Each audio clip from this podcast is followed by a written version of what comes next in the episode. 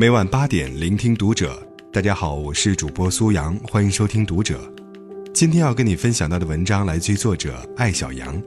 你跟月薪五万之间，隔着一个好身体。关注读者微信公众号，一起成为更好的读者。相信我们身边都有不少这样的人，为了赚到更多钱，而在工作岗位上连轴转，熬夜修仙，吃饭不规律，连心态也快崩了，焦虑迷茫是生活常态。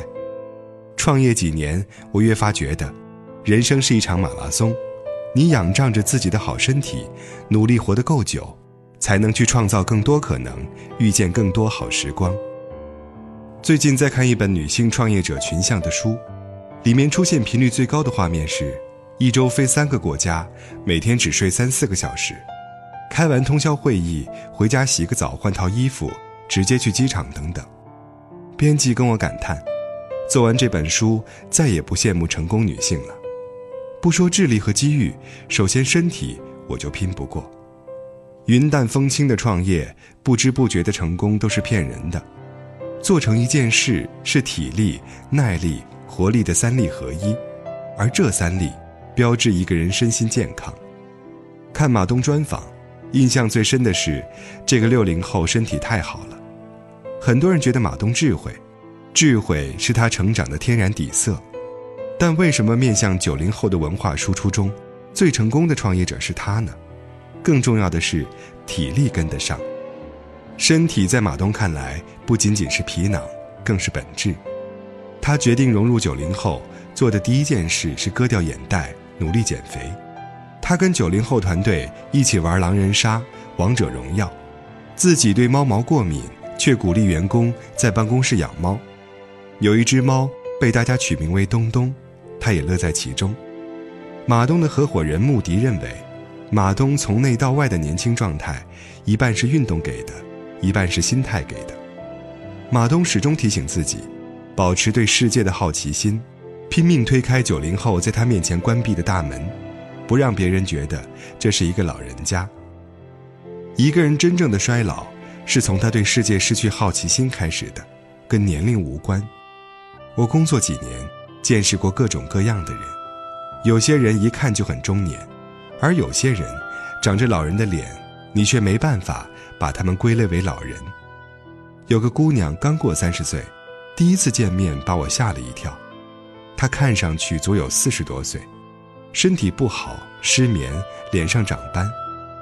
当我建议他服用助眠药物，使用淡斑产品，他说：“是药三分毒，美容品都是骗人的。”显然，他还活在十年前，不知道医学界已经普遍认可了失眠的危害远远大于吃安眠药，而美容护肤领域的科技新成果。也造福了无数人。跟他讲话特别心累，他想要改变现状，可他既不想学习新知识，又拒绝了解新世界，只想待在舒适区，让月薪五万送上门来。他走后，我忽然意识到，一个人亚健康的衰老，是因为心理上已经把自己过成了老年人。最近。很多人被世界上年龄最大的 iPhone 应用程序开发者若宫雅子圈粉了。若宫雅子今年八十一岁，她六十多岁开始学编程，七十五岁学弹钢琴。因为开发了专攻六十岁以上人群的热门游戏《女儿节祭坛》，引起苹果 CEO 库克乃至全球 IT 人士的注意。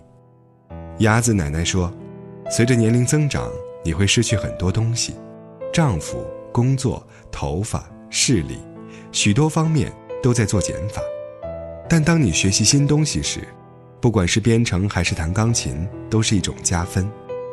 人们感叹若宫雅子身体硬朗，赢在了终点线上，她却觉得健康不是天生的，而取决于积极的思想和忙碌的生活。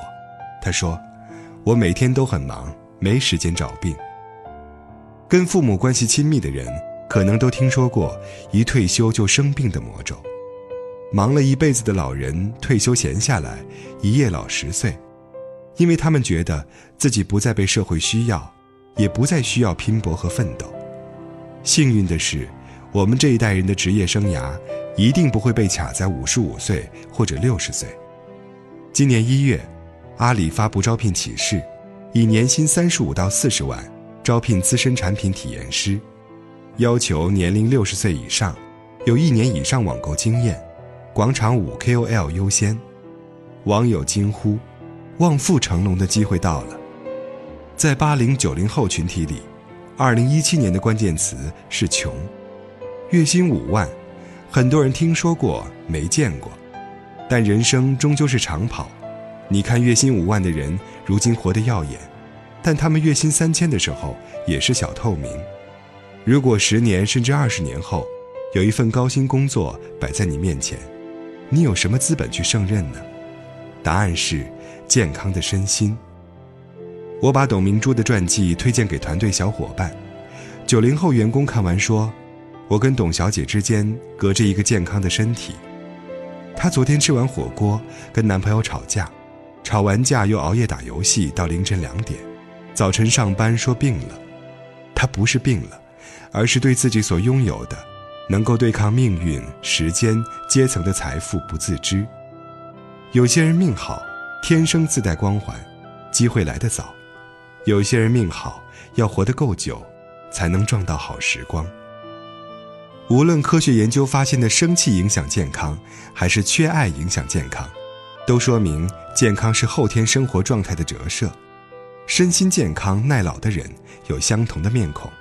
首先会休息，每天睡三四个小时的创业老中青，跟我们最大的不同是有本事抓紧一切时间休息。飞机火车上戴上耳塞眼罩，耳朵后抹点薰衣草精油，一秒入睡。上台演讲激情四溢，会后吃饭一言不发，他不是在吃饭，是在休息。假期宁愿在家看书、出门徒步，也不去逛街购物、赴饭局，因为前者是休息，后面这些活动燥累。第二，情绪稳定。我的朋友告诉我，保持情绪稳定的秘诀：首先，就事论事，寻求解决，不问责任；第二，与聪明人在一起。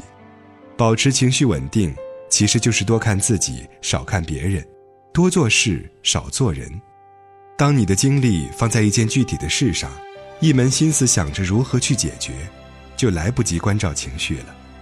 第三，对世界充满好奇，让我们眼神清亮、身心年轻的，从来不是玻尿酸，而是好奇心。那些说我吃过的盐比你吃过的米还多的人，很快就老了，衰了。去医院了。四十岁创业，六十岁成画家，七十岁买了法拉利的，是什么都想试一下的老不正经。不必羡慕谁得到了多少，你的机会可能在后面。无论是人生的加速期还是低谷期，保持不断学习的能力，不计较的心态，优化自己的生活习惯。当馅儿饼掉下来的时候，你才有力量接住。